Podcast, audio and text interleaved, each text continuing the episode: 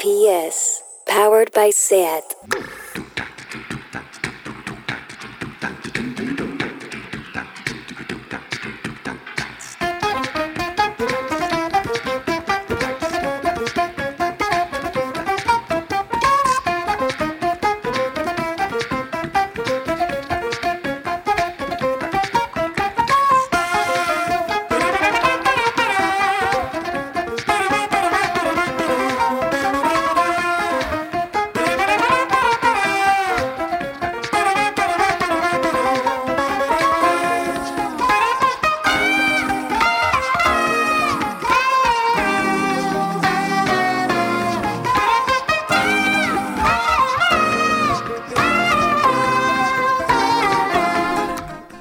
Bienvenidas a Tardeo. Pedro García Aguado, cállate, por favor.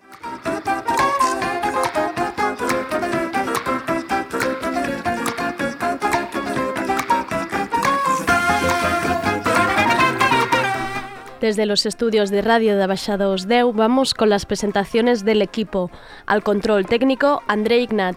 Empezaré por una guillotina breve, que ayer se me escapó ya un poco el alma con la de ayer. Y tendremos a Sergi Couchard contándonos qué canciones han salido hoy.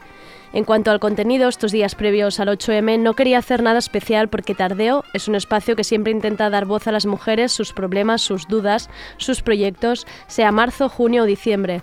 Lo que sí me pareció interesante era salir de la clásica entrevista a personajes públicos para centrarnos en temas de los que se habla poco, pero forman parte de nuestras conversaciones con amigas, con compañeras de trabajo o con tu madre y hermana en una sobremesa.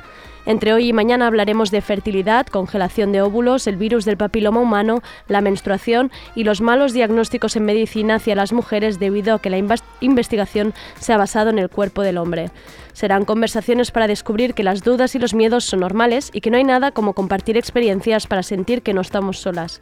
Hoy hablaremos con Marta Tarrasa, que hace muy poco contaba su experiencia sobre la congelación de óvulos en el diario Ara y luego conversaremos con la doctora Olga Salas, especialista en el virus del papiloma humano, para hablar de este mal llamado virus de la vergüenza, aquel que a día de hoy todavía puede generar estigma y que culpa a aquellas que lo tienen por haber tenido muchas relaciones sexuales. Espero que sea una conversación abierta. Estáis todos invitados a explicar, mostrar vuestras dudas y contar experiencias. Soy Andrea Gómez y el tardeo de hoy es para conocernos mejor. Tardeo porque no se puede saber de todo.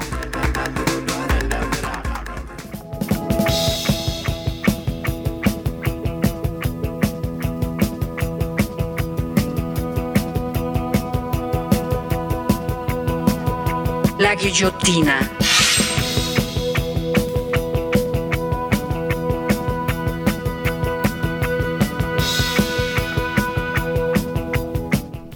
Voy con una guillotina breve pre-8M. No es mía la guillotina, es a través de voces de otras personas. Leo el tweet de la periodista y escritora Lucía Lidmayer. Recordad, amigas, esta semana para los medios somos todas Beyoncé. El lunes que viene se rompe el encantamiento y ya somos las pringadas de siempre. Y la escritora y dibujante Paula Bonet añade, He recibido más mails esta semana porque soy mujer artista que en todo un año. Podéis pensar en nosotras fuera de los días cercanos al, 8, e, al 8M, ¿no? Durante el resto del año muchas de nosotras, menos de las que queríamos, seguimos vivas. Nos vemos en las calles el domingo 8 de marzo, os hayan llamado para charlas o no.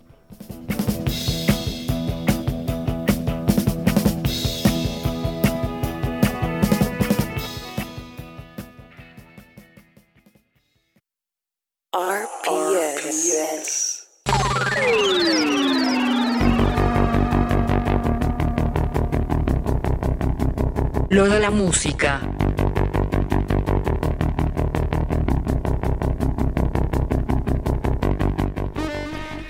Hola Sergi, ¿qué tal? ¿Cómo estamos? Hola Andrea, bien. Hoy es miércoles y no hay agenda en realidad, porque ¿qué, hay que hacer este fin de? Pues ir, ir de manifestación, amigas, al 8M.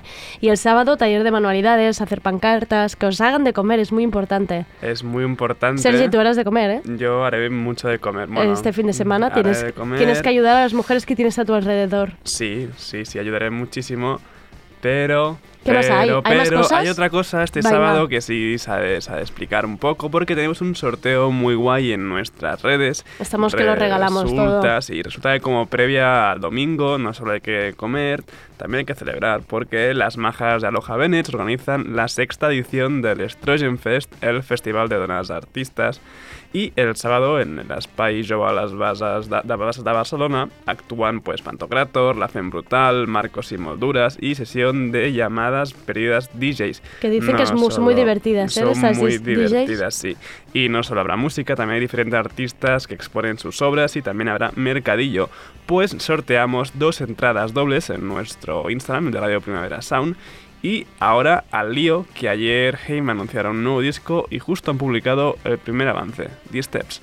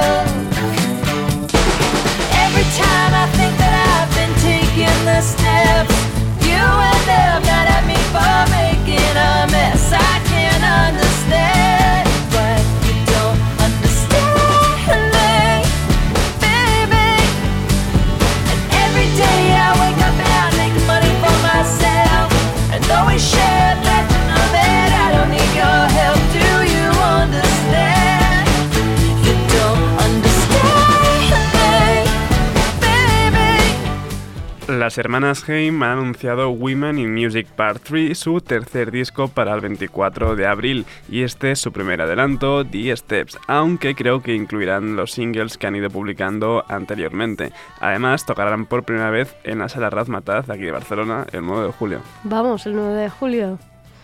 Sergi, ¿te Mm. apetece? Yo es que nunca he sido demasiado fan de, de Heim, no de reconocer, pero oye, bienvenidas sean, siempre está bien que se monten conciertos. Quien también ha anunciado disco para abril es Empress of, esto es Give Me Another Chance.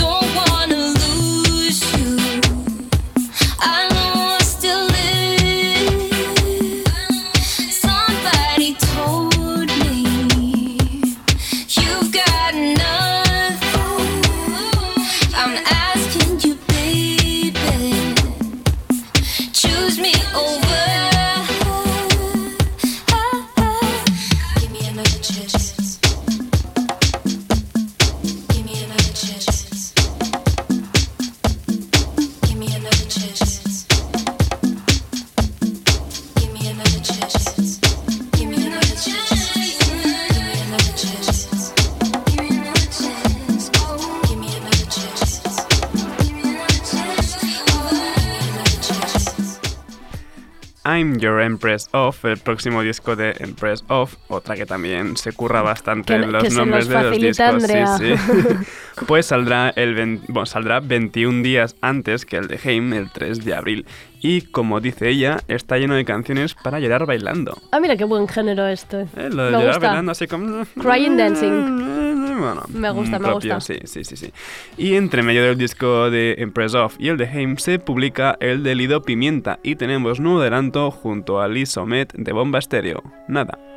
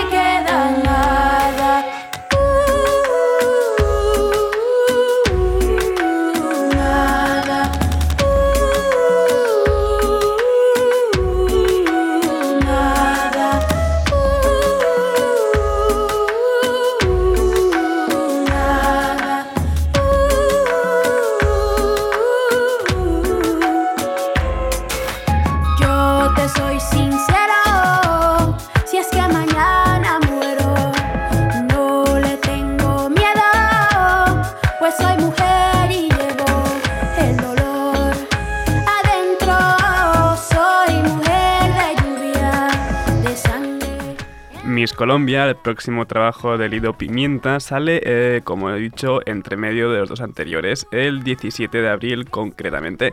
Y también, como ha hecho Heim, acaban de anunciar conciertos en Madrid y en Barcelona. Me encanta la voz. Lido Pimienta mola muchísimo. gusta sí, mucho. sí, esta sí que me gusta.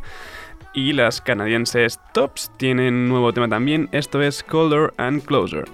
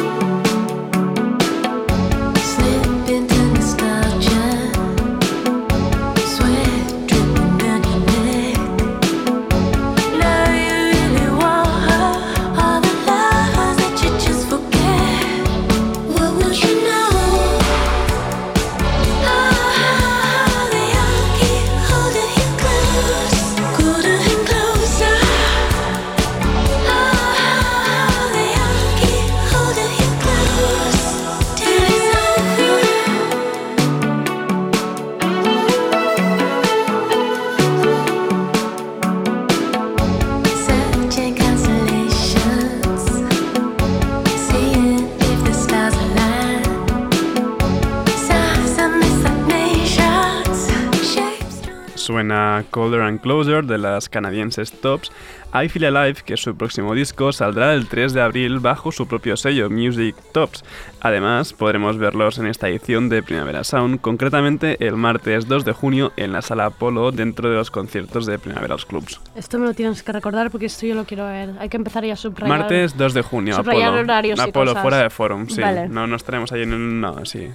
Martes 2 de junio, mm, noche, tarde, supongo. Vale. No sé horarios. Londres, Jazz y Sergi siendo el pesado de turno. Cocoroco tienen una canción, Carry Me Home.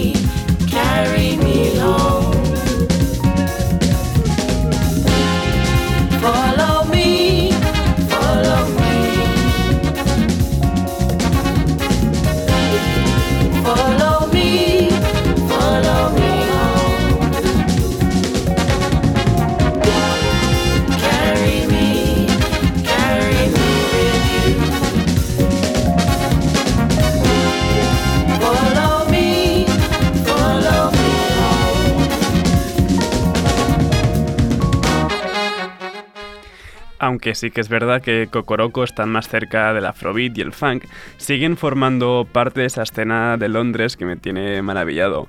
A este octeto lo pudimos ver en directo en Benidorm y fue brutal y hemos escuchado el tema Carry Me Home. Yo ya estoy aprendiendo, ya sé de qué escena de Londres hablas. Sí, hombre, ya no, Zola mola bastante. Y ya Estoy, sabes que a mí... eh, estoy en mi propio máster Es de que música. por eso he dicho que soy muy pesado con esto porque realmente me gusta mucho. Y esto que viene ahora es muy tocho porque después de 31 años, Peter Kember de Spaceman 3 retoma el seudónimo de Sonic Boom y esto es Just Imagine.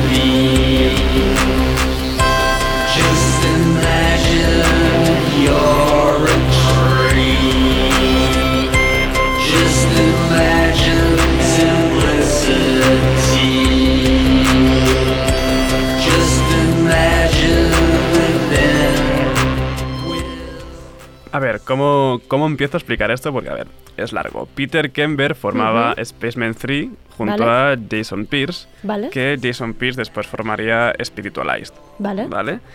Eh, Spectrum, que es el, un- el único trabajo que grabó como Sonic Boom, se publicó en el 89, justo cuando aún estaba funcionando Spaceman 3. Esto estoy hablando de Peter Kember. Vale. Y luego ya pa- pasaría a llamarse Spectrum en vez de, de Sonic Boom. Y Spaceman 3 pues se disolvió. Y no, no, no hay forma de que, se retome el contacto.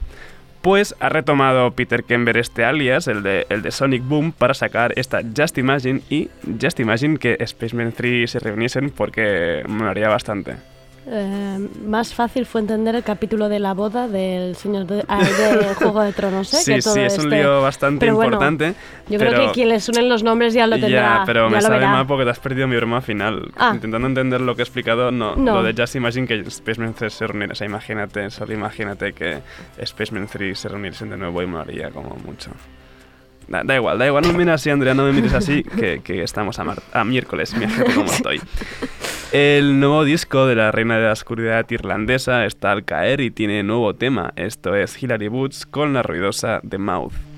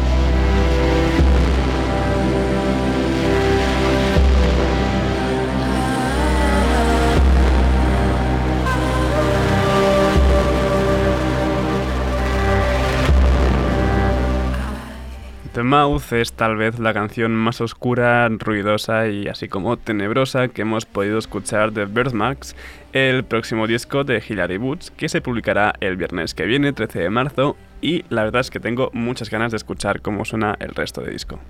Yo también. Bueno, no, bueno. Está guay, lo que habíamos escuchado era más folky, también oscurete, no tan ruidoso, pero esto, esto pinta, pinta, pinta realmente bien. Y cierro ya, Andrea, esto con la locura electrónica del italiano Loreno Seni, que estará en el festival y acaba de publicar el primer adelanto de su próximo disco, Scacco Mato, o sea, jaque mate en italiano, y se publicará el 24 de abril. Esto es Discipline of Enthusiasm.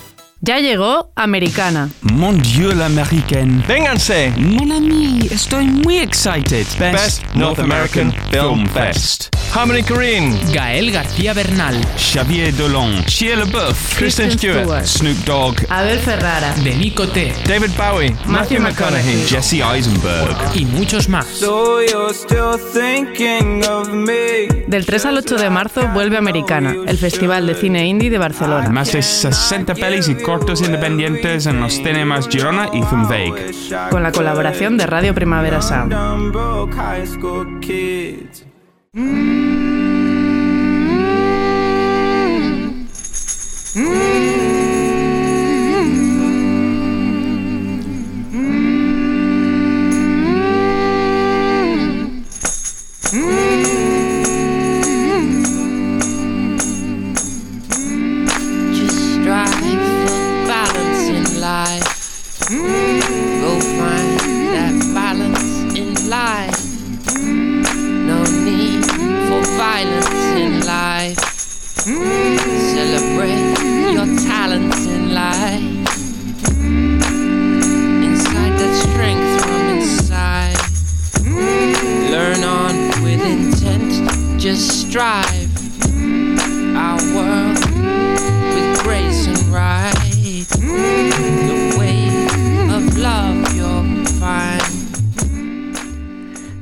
Anticipaba antes, el tardeo de hoy es una conversación abierta a dudas, experiencias, problemas e inseguridades sobre nuestro cuerpo.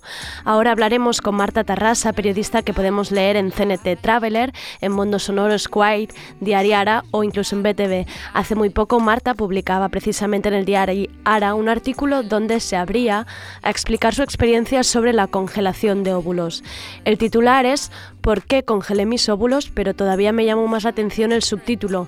No sé si quiero ser madre, pero ya empezaba a notar el tic-tac del reloj biológico de la sociedad. Quiero que entendáis que lo que hablaremos a continuación es un caso concreto, ni teoría ni la única manera de entenderlo. Hablaremos de la experiencia de Marta dentro de un contexto donde el porcentaje de mujeres que congelan sus óvulos ha crecido un 50% en 5 años. Hola Marta, ¿cómo estás? Hola, ¿qué tal? Muchísimas gracias por recibirnos. No, vosotros por hablar y difundir un poco más el tema. Marta, la primera pregunta supongo que es obvia y es el spoiler directo de tu artículo, pero ¿por qué te planteas congelarte los óvulos? ¿Cómo llegas a esta decisión? Pues bueno, yo hace, hasta hace un año vivía en Australia y tenía una pareja estable y bueno, estaba tranquilamente ahí. Y en el último año pues me mudé de vuelta a España y me quedé soltera y claro, me planté con 33 años, veía que mi entorno estaba como dividido entre gente a lo modo Erasmus todavía saliendo de fiesta, conciertos, Sí. un poco más en mi estilo, y luego también pues más gente en plan, eh, pues teniendo familias y todo esto, y bueno, me planteaba qué, qué quería hacer con mi vida, si quería ser madre, si no, y sobre todo el verme soltera de golpe. Y bueno, y vi que había esta opción y como dejé de ser autónoma, pues ah, empecé a mirarlo y me lo planteé. Y por eso básicamente lo hice, porque era como una presión, presión social máxima, empecé a sentir. Claro, es que además una de las cosas que decías en el artículo, y que es real, porque yo misma también la, la estoy viviendo, es que de repente empezamos a, hacer- a ser un target y es que los anuncios en YouTube, todos hablan, todos hablan de esto. Es como, por, favor, o sea, no, es que, no sé si me lo planteaba, pero es que me obligáis a planteármelo, ¿no? De alguna manera. Es justo esto, yo me acuerdo de estar mirando a lo mejor pues, un vídeo de surf en YouTube y al siguiente era un anuncio de Clear Blue. Claro. En plan, descubre si estás embarazada. Y era como, ok, vale, ¿qué me estás diciendo? Y bueno, y cuando vas pues, a la ginecóloga también, oye, te lo has planteado. Y, y dices que yo me veo como una niña todavía, ¿qué está Claro. pasando? Además, uno de los anuncios que me salía, que lo he vuelto a recuperar, a recuperar, ponía, aquí puede decidir cuándo ser madre sin miedo a que fuera, a que fuera tarde. Y es como, este miedo a que sea tarde, ¿no? Esta cosa que nos hacen, que tú incluso nombrabas, este reloj biológico de la sociedad, que es... No es tuyo. ¿A qué llegamos tarde? ¿Qué nos está pasando? Claro, es, es el rollo impuesto. ¿Cómo voy a ser madre yo si hasta hace un año cobraba mil euros mm, pelados trabajando en 50 medios, eh, comparto piso con mis amigas, em, no sé si al mes siguiente voy a tener trabajo como autónoma? ¿Cómo me puedo plantear eh, ni, ni siquiera tener un hijo? Yo creo que la gente lo ha tenido en circunstancias peores, ¿no? Pero que no, no, para mí no era como ni viable. Ahora que tenía algo de dinero, que he conseguido ahorrar, pues te planteas poder congelarlos, pero ni del palo tener la familia. ¿Y por qué tengo que ir tarde? Si la sociedad, el trabajo, todo me está indicando que no es mi momento todavía. Claro, porque además tuvimos aquí a, a Noemí López Trujillo con el libro El vientre vacío que precisamente apuntaba esto, ¿no? Que el negocio de la congelación de óvulos es como consecuencia directa de, de esta precariedad de la mujer joven. O sea, realmente era tu caso, ¿no? No, no has sido madre antes porque el contexto social, laboral, no te ha acompañado. Bueno, entre ellos. Y obvio, obvio también no he sido madre porque no me ha llegado la llamada esta que de, Ya. de la cual la gente la- habla, ¿no? Pero sobre todo es el tema es esa presión que tú dices, esos anuncios, ese bombardeo constante, ese sentirte que eres un target que haga que dices, ostras, pues igual es que voy tarde, es que luego mi reserva va a bajar, es que, Claro. ostras, y si ya, y si no consigo pareja, y si al final, pues, y te vas montando tú tu propia película, algo que hace un año ni me había planteado, y de golpe era como una necesidad imperiosa, sí o sí, de congelar mis óvulos. Claro. Y era como, esta no soy yo, ni siquiera, no sé ni, casi, casi ni por qué lo he hecho, porque no sé si quiero ser madre. Ya. Además es que leía precisamente que se ve que esta técnica cuando nació era principalmente mm, por el miedo de las mujeres a perder la fertilidad por motivos médicos, como podría ser una quimio. Incluso nunca Sí. se planteó como que fuera por motivos sociales, ¿no? Como, como está ocurriendo ahora. Claro, si tú estabas enferma y pues tenías que someterte a según qué tipo de intervenciones o te tenían que estirpar algo, entonces era como, vamos, lo dejamos todo y ya eh, pues lo tienes para más adelante. Claro. Pero ahora se ha convertido en un seguro mental, se ha convertido Claro. en ese por si acá, ¿no? Cuando metes un montón de cosas en la maleta, por si va a hacer frío, llueve tal, pues es lo mismo, pues Ya. me congelo los óvulos por si acá. Y Marta, como la decisión la tomaste hablándolo con amigas, con familiares, con la misma ginecóloga, ¿cómo fue este momento de decidirlo? Pues la verdad es que lo intenté como hice un primer amago en mayo del año pasado y me pilló que acababa de aterrizar después de 15 años de no estar en, en Mallorca, eh, tenía un montón de cosas, el trabajo nuevo y me empezaron a contar todo lo que tenía que hacer y dije, vale, no, aparcado. Vale. Y lo comenté en casa y me dijeron, no, pero si eres súper joven, que vas, a, que vas a congelar tu nada. Digo, ya, pero es que acabo de dejar con mi pareja, mm, no me veo en- saliendo con nadie, no ya como me veo- estableciendo esta vida de repente en, en rápido, ¿no? A corto plazo, ¿no? ¿Sería? Sí, total, sí, sí. Entonces lo comenté un poco con mi mini círculo de amigas, tampoco no es una cosa que, que se vaya diciendo. Y, y bueno, una amiga un poco lejana sí que eso lo había hecho, pero el resto no. Y bueno, y era interesante a nivel de, bajar todo, todo este tema de, de tabús, ¿no? Claro. Que, bueno, siempre hay miedo, luego cuando te lo haces, pues las colegas te preguntan, hostia, yo Claro. tengo una amiga que se lo quiere hacer, y por eso dije, pues igual es importante que se hagan artículos como este, o como el de la regla, o como lo que Claro. sea, ¿no? Para acabar con este tabú, con este miedo, con este, porque al final no es nada de que avergonzarse, ni si eres infértil, ni si eres eh, que te los congelas, nada, al final es nuestro cuerpo y son nuestras decisiones también. ¿Tú lo notaste tú misma con las amigas al hablar lo que era un tema que incomodaba o tabú o que incluso que quizás no lo habíais hablado hasta ahora, que puede, que puede ser en muchos casos? Sí, máxime, sobre todo con, pues llega un momento que, que hacíamos la broma, ¿no? Porque em, pues es un tratamiento pues caro, la verdad. Y Ujú. entonces eh, me acuerdo que, que yo tenía una especie de cuenta aparte donde intentaba ahorrar para, para, para el tratamiento, pero claro, seguía pues yéndome de vermouth, de Claro, de. Entonces ya era la broma de, oye, no, que esto, este vermouth lo paga la cuenta de los óvulos. Y, y como que empezamos a hacer la broma un poco para quitarle también todo Claro. este, este, este hierro. Empezamos, oye, ¿y si hacemos un Veracami o un, un GoFundMe? y, y así sí que, que, que me quité un poco esa presión porque antes era como, pero ¿cómo vas a hablar de este tema? ¿Cómo vas a no sé qué? Y luego al final ya fue como una casi, no, no diré una broma porque es algo serio, ¿no? Pero era como, oye, no, no, no estoy enferma, no me pasa nada, es mi decisión, puedo tomarla Claro. y por tanto vamos a, a quitarle un poco de hierro y a reírnos un poco porque ya está, no, no tiene más. Justo ahora que hablabas de los costes, si hay alguna pregunta que no te sientas cómoda tú misma, ¿eh? pero Sí, sí. yo lo voy intentando. Em, ¿qué, Tú pregunta, que cues- para eso qué- estamos. qué cuesta esta? Porque incluye, hablamos de la técnica más el mantenimiento, obviamente. Luego, ¿qué es? ¿Has calculado cuál es el coste total? Sí, sí, sí. Lo tienes, lo tienes en tu Excel. Tengo- todavía me estoy recuperando. Pues la verdad es que la primera parte creo que pagas como 1.200 euros, una cosa así.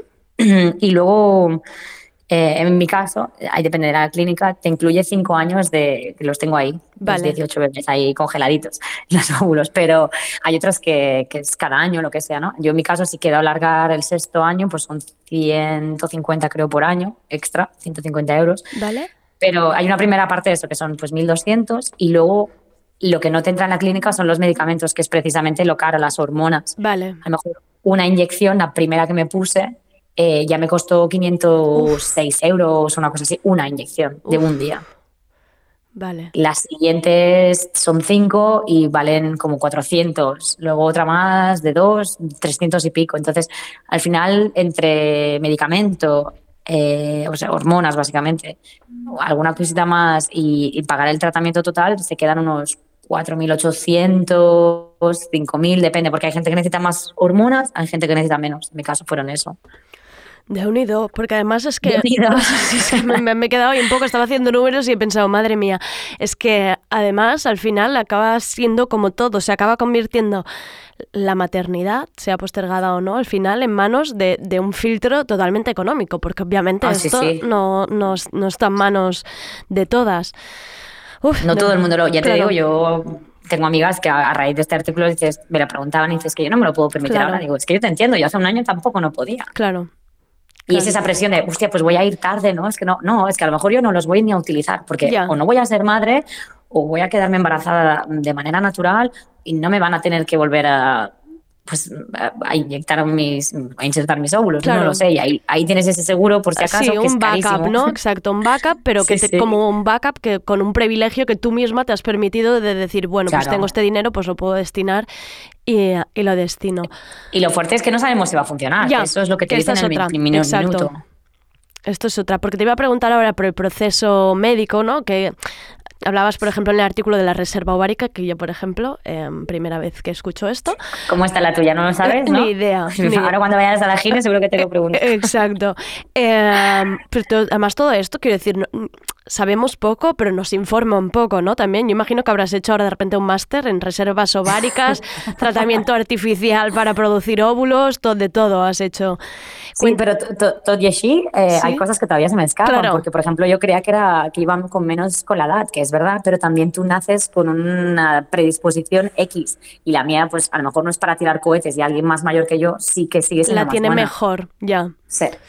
Em, cuéntanos un poco el proceso médico, cómo es, cómo es el una vez decides, vale, voy a congelarme los óvulos, ¿qué hacen en tu cuerpo?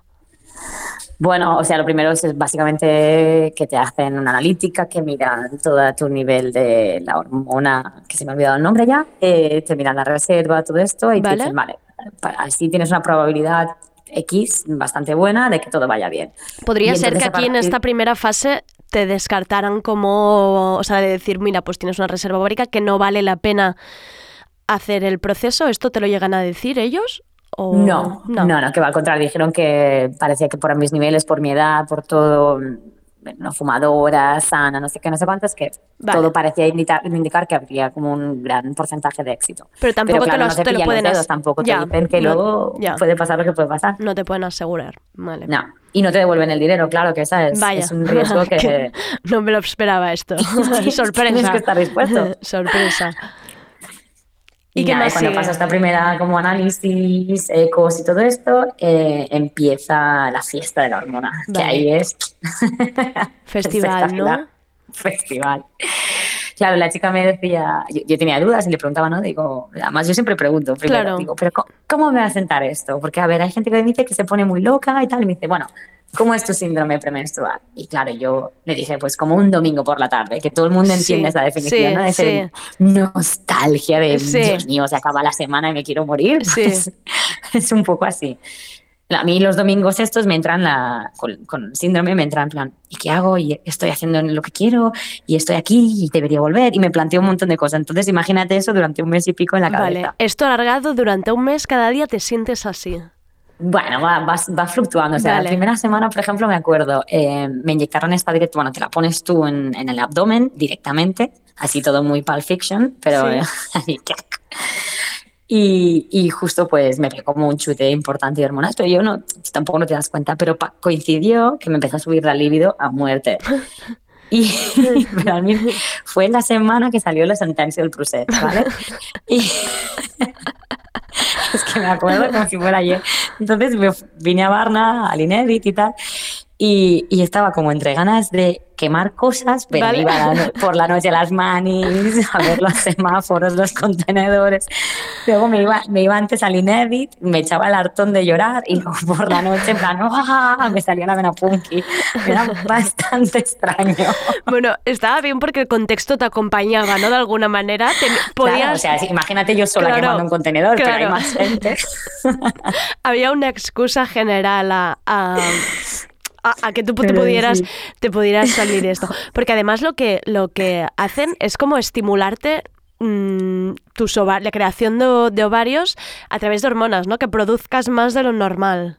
Claro, o sea, tú tienes tu- tus dos óvulos, tus, tus dos ovarios ahí y lo que hacen es en plan muerte, muerte, Venga. muerte. Si tú de normal, no sé cuántos fabricas, cinco, seis, lo que sea, pues lo que quieren es que salgan 20, Vale, 30, vale. no lo sé, con lo cual tienes un chute que a lo mejor equivale, no sé qué decirte, cinco reglas, no, no sé por qué no lo, no lo he calculado. Yo sé que me volví un poco loca, pero que era de- un desquice, no era, no era en plan mal, ¿eh? Ya. no era, pero que me hacía gracia porque era como que quería que me abrazaran mucho, mucho, mucho, pero luego quería romper cosas mucho, mucho, mucho también. y era como, ¡ah! Ya.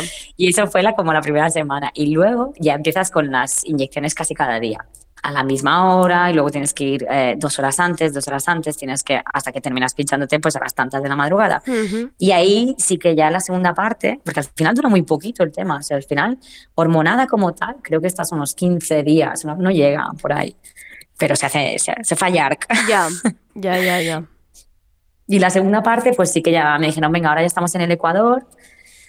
Eh, bueno, cada, estás yendo a la ginecóloga día sí, día no, te va mirando y, y va apuntando, ¿no? Esto, tú estás con las piernas ahí en ese mamotreto de silla y empieza 11, eh, no sé qué, 12, 16, tal, y tú, bingo. Pero claro, no puedes hacer broma, pero a mí me apetecía un montón. Claro. Y además cuando me pongo nerviosa me sale esta risa. Claro, ¿no? sí, el hacer bromas, claro, normal. parezco Chandler de Friends. Y entonces, eh, nada, y le digo, bueno, pues está muy bien, ¿no? Estoy reaccionando. Y la, una de las doctoras es en plan, bueno, a ver, tampoco no estás para tirar cohetes. Exacto, ahora tampoco me, te me quitaba ¿eh? la ilusión de vivir todo el tiempo.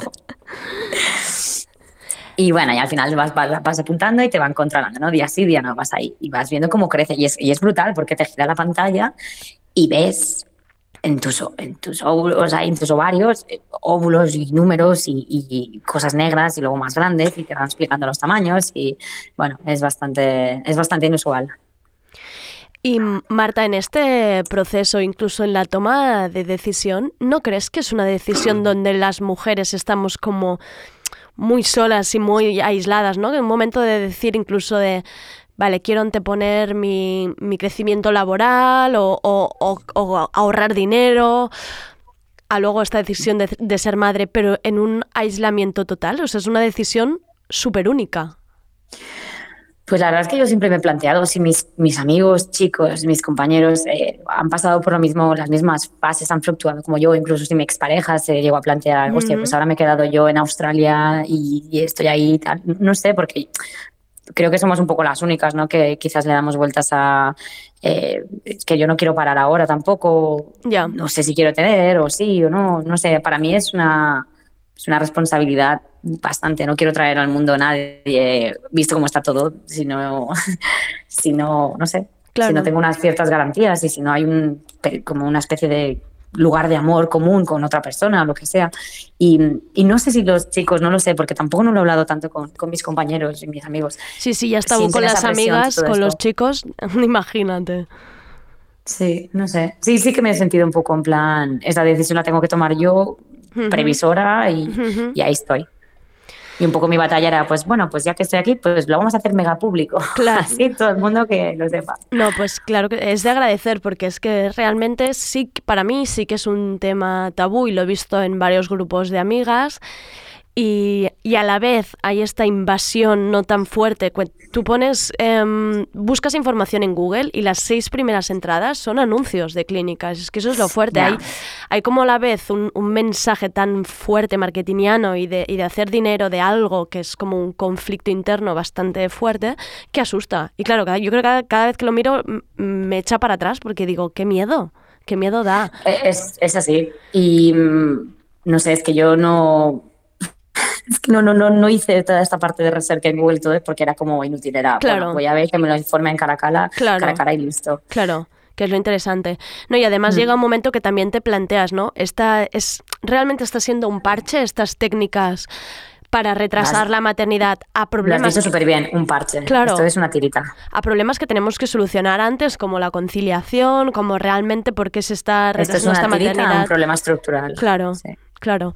Oye, Marta, pues espero que estés muy contenta con la decisión. Felicitarte por haberlo hecho público y por haber pasado por esto tú sola con tus inseguridades, miedos y... Bueno, sí, y que conste que me da un montón de vergüenza hablar del Pues- tema y soy muy pues tímida en este aspecto, pero muchísimas es gracias. mi misión periodística. Muchísimas gracias por compartirlo, Marta, de verdad. A vosotros por escuchar y por difundir. Creo que entre todas y todos eh, estos tabús los vamos a terminar. Sí, esto es nuestra salud, así que tenemos que cuidarnos nosotras y entre nosotras. Muchísimas gracias, Marta, de verdad. Un abrazo enorme. Adiós. Nos vemos en el primavera. Adiós. Adiós. Y aparte de haber escuchado la experiencia de Marta, me gustaría hablar del artículo de contexto de Cristina Vallejo, donde apunta que a las cuestiones éticas de la manipulación del cuerpo de la mujer en pos de un embarazo se le añade uno nuevo, y ella misma apunta en el artículo, si este es un conflicto del sector de la reproducción asistida, hay otro social más amplio, la manipulación del cuerpo de la mujer por una sociedad que sacrifica la edad de la maternidad a los intereses laborales.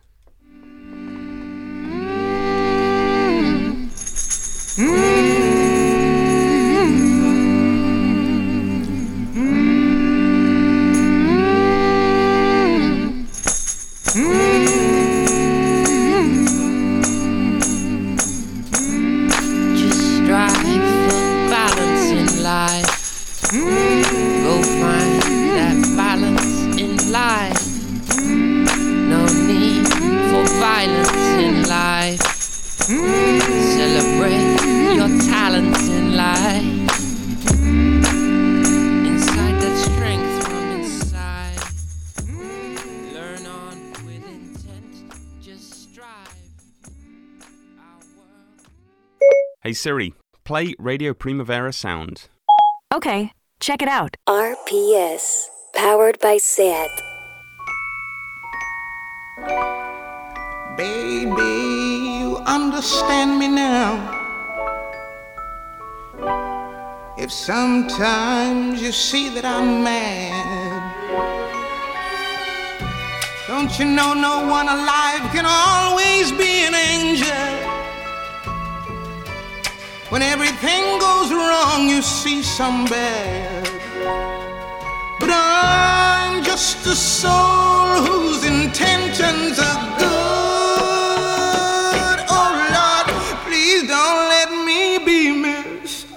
understood. Y siguiendo esta conversación abierta sobre cuestiones que nos afectan y nos cuesta hablar, tenemos al teléfono a la doctora Olga Salas, especialista en el virus de papiloma humano y jefa de la unidad de patología del tracto genital inferior de la clínica de Sheus. Precisamente porque sabemos muy poco del virus del papiloma humano, de la vacuna, de las posibilidades de tenerlo, de cómo deben tratar los hombres este tema y cómo evitar el estigma del contagio y pasar a tratar las relaciones sexuales sin miedo, vamos a hablar ahora con ella para que nos responda algunas preguntas. Hola Olga, muchísimas gracias por atendernos. Hola, nada, nada. Gracias a vosotros por invitarme. Em, mira, Olga, p- para empezar por lo básico, porque sé que hay un poco de confusión, ¿qué, qué es el virus del papiloma humano realmente? El virus del papiloma humano es un virus que es- sí que es de transmisión sexual, se pega muy fácil con el contacto íntimo de una persona a otra y por eso se está vacunando a las crías ya en el colegio desde muy jovencitas. Su infección puede que sea asintomática y no te enteres y no pase nada, pero la persistencia de la infección es lo que puede dar problemas a largo plazo. Por eso las mujeres nos lo empezamos a mirar a partir de una edad. ¿Y cómo se transmite? La transmisión es so- solo sexual y es contacto de una piel infectada con otra piel infectada. ¿Vale? No hace falta penetración del todo. Por eso con el preservativo también nos lo pasamos. Eso no excluye que no lo tenemos que utilizar, ¿eh? Por eso. Vale, es que esto es lo que lo último que había leído de información, que era aún usando el condón todavía se puede transmitir. Porque es, es- lo que se dice es que el virus ah, tiene una, eh, una infección de campo. De campo es una piel, es una, una zona extensa de infección. Vale. Lo que es pubis, labios mayores, labios menores, eh, zona perineal, ano y para adentro, vagina y cervix. Y ellos lo mismo. Entonces, claro, es imposible no pasarse esta infección. Sí que con el preservativo limitamos y lo debemos utilizar no Vale. solo para evitar el virus, sino otras ITS importantes, pero como podéis ver, la- el tacto de piel con piel es muy complicado no, no tenerlo. Claro, porque además hablamos de relaciones sexuales por penetración, pero también hablamos de relaciones orales, sexuales orales, ¿no? Sí, pero no hace falta que haya penetración, sea roce externo suficiente. Vale. Oral también, pero oral eh, es menos preocupante porque el riesgo de cáncer de orofaringe es mucho más bajo, es más importante el de chicas, el de el cervical. Entonces esto, roce externo me refiero. Vale. ¿Y cómo podemos el- hacer el chequeo de control o cómo podemos mirar si lo tenemos o no? Mira, el chequeo de control, la verdad, está muy bien establecido. Aquí casi todo el mundo ha ido a hacerse lo que se llama la típica citología.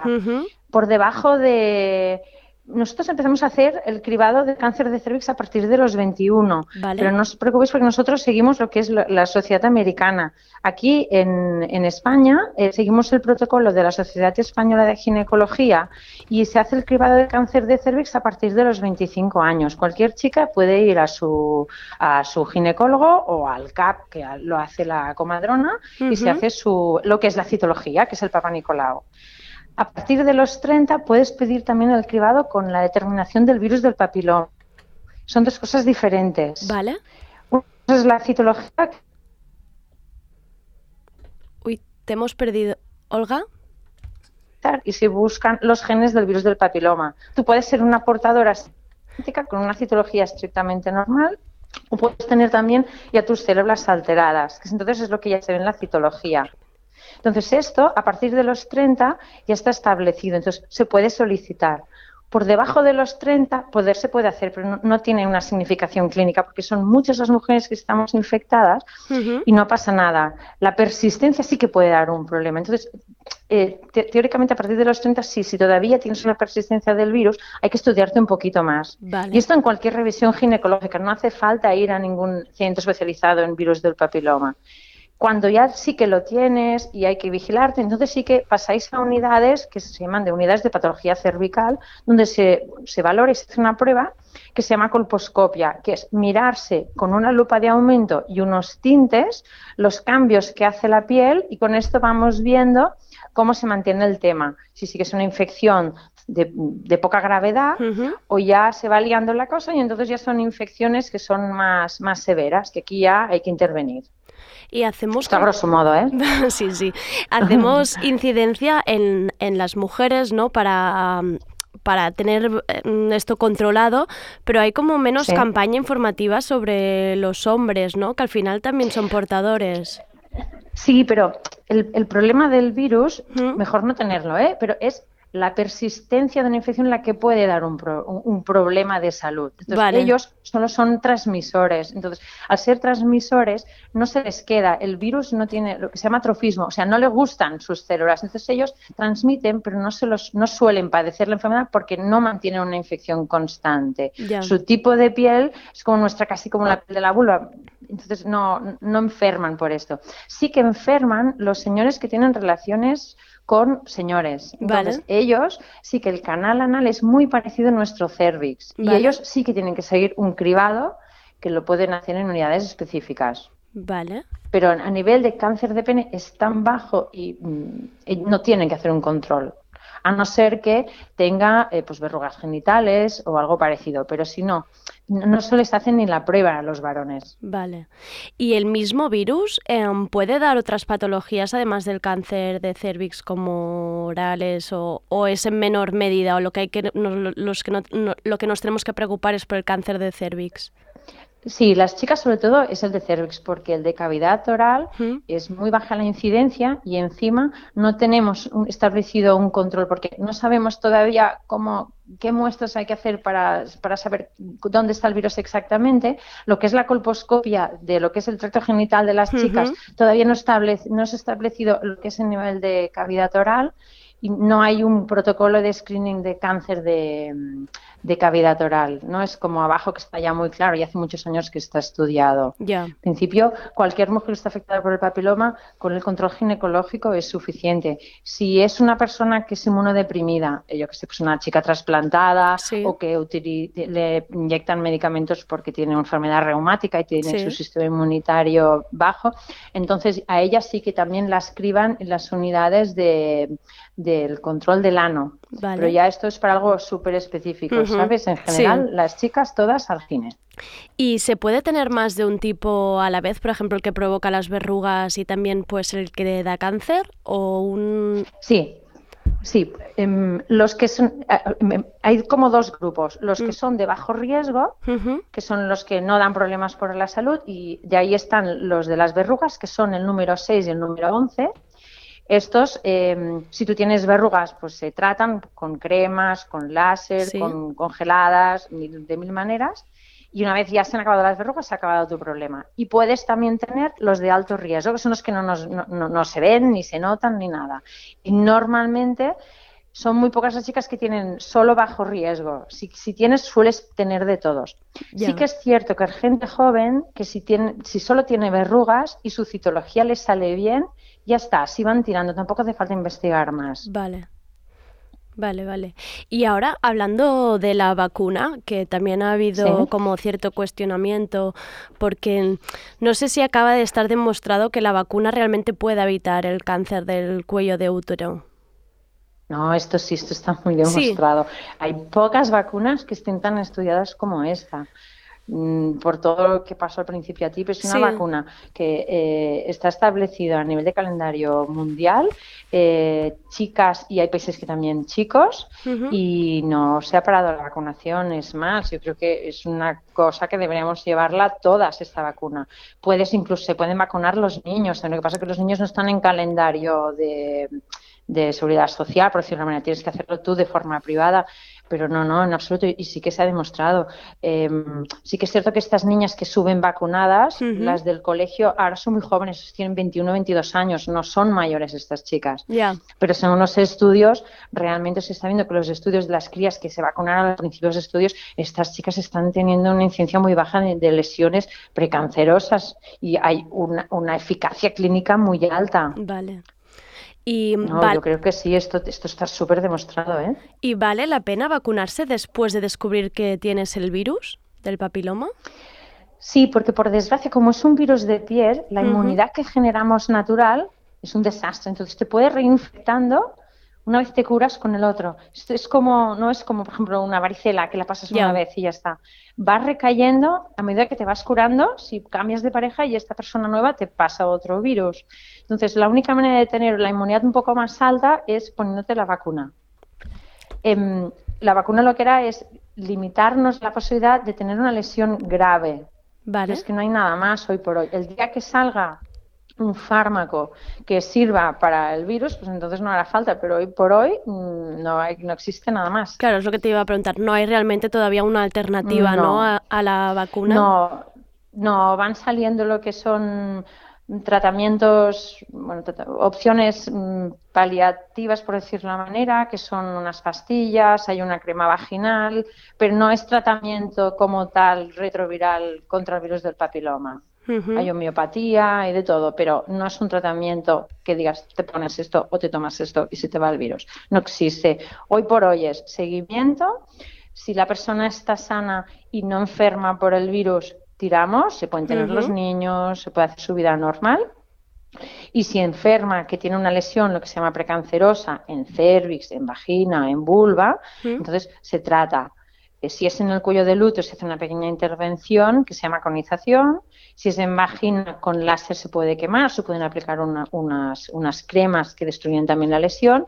Y en vulva, depende de cómo salga, pues lo mismo. O se ponen cremas, o se aplica el láser, o si es una lesión extensa, también se puede hacer una extéresis, como una biopsia amplia. Vale. Y por ejemplo, ¿qué pasaría si tengo el papiloma y, y sigo teniendo relaciones con la misma persona que me lo transmitió? En principio, nada. Eh, si la pareja es cerrada, tú puedes tener relaciones tranquilamente. Piensa que estos son infecciones que duran muchos años. Las mujeres van a tener sus hijos probablemente también con una infección de estas si no pasa nada. Y asumimos que ese tiempo también vas a dejar el método de barrera. Lo importante es que sea una pareja cerrada. El problema de la infección es sobre todo que te vayan pasando nuevos virus y, el- y- y el- al cambiar de pareja, este es el factor que hace que, que puedas tener más complicaciones porque te van entrando virus diferentes. Claro. Si la pareja es cerrada, os iréis inmunizando y poco a poco ya está. Y una de las cosas que, que me he encontrado, sobre todo al hablar con amigas o personas que, que han ido preguntando, se ha generado una especie también de, de, de miedo, ¿no? De, de- a- con, la, con la palabra esta de contagio que a veces es tan horrible que nos hace estigmatizar y hace que las relaciones como con desconocidos o con gente que, que no es tu pareja habitual se, se pasa a hablar más del miedo casi que del placer, ¿no? O, o de esta de esta tendencia a mirar, no sé si tiene verrugas o no sé cómo cómo Bueno, pero evitamos es, este es estigma. normal, claro, porque te estoy explicando que no hay manera de Sí. frenarlo y que con un contacto de piel con piel se puede pasar, es normal. Ahí no se puede hacer nada, no se puede aplicar ningún producto previo antes, no, lo único que es barreras sobre todo Sí. y todas las relaciones con preservativos, relaciones anales, relaciones vaginales, eh, eh, sexo oral también, con protección y nada más, no se puede hacer nada más. Vale.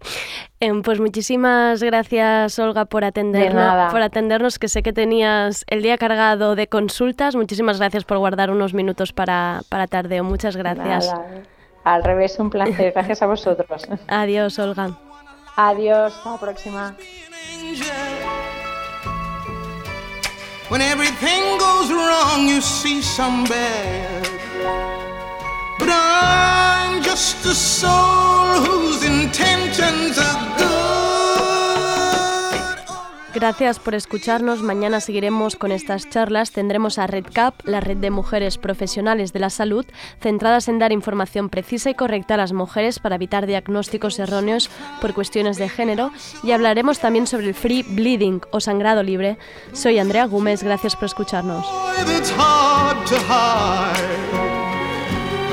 And then sometimes again it seems that all I have is worry. And then you're bound to see my other side. But I'm just a soul